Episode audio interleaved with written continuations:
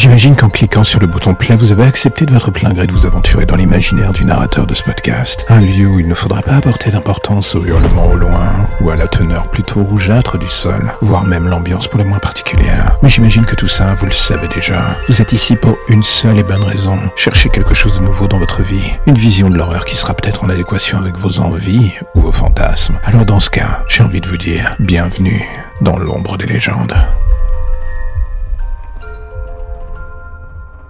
Comme beaucoup de gens, j'adore Halloween. C'est un moment festif un peu particulier, une fête comme on n'en voit pas assez. Un moment où on peut se permettre de mettre un masque de monstre sur son visage et évoluer au milieu d'une horde d'autres monstres. Tout cela en réclamant la vie ou les bonbons. Un marché pas très équitable, j'en conviens, mais bon, on s'en fout. Moi, ce qui m'amuse le plus dans tout ça, c'est l'insouciance des enfants.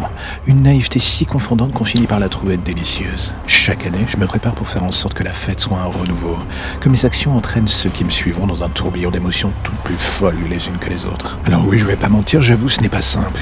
Mais l'avantage est que d'année en année, la population d'enfants se renouvelle, les challenges aussi pour les faire rentrer dans mon univers. Un challenge plus ou moins prenant, dirons-nous, car au-delà de la simple approche logistique, il y a toute la partie de scénarisation. Comment faire en sorte d'incarner un monstre pour de faux? Tout cela sans jamais montrer ma vraie nature. Ça fait partie du jeu. Il faudrait pas qu'on puisse connaître la fin du film avant même que le spectacle commence. Chaque année, je refais la cave et chaque année, j'ai ma carte de membre d'honneur chez le roi Merlin. Personne ne se doute de rien. La vérité, c'est que j'aime Halloween pour tout cela pour ce que cela m'apporte comme satisfaction personnelle à chaque case que je remplis dans mon calepin. Jamais plus de 5 enfants dans la soirée. Tous dans des quartiers éloignés d'au moins 5 km, tous quand ils sont seuls, et certains d'être à l'abri.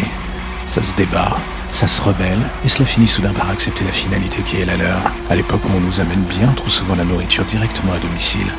J'avoue que je prends encore parfois dans l'année un plaisir certain à partir la chercher à la source. C'est tellement plus électrisant.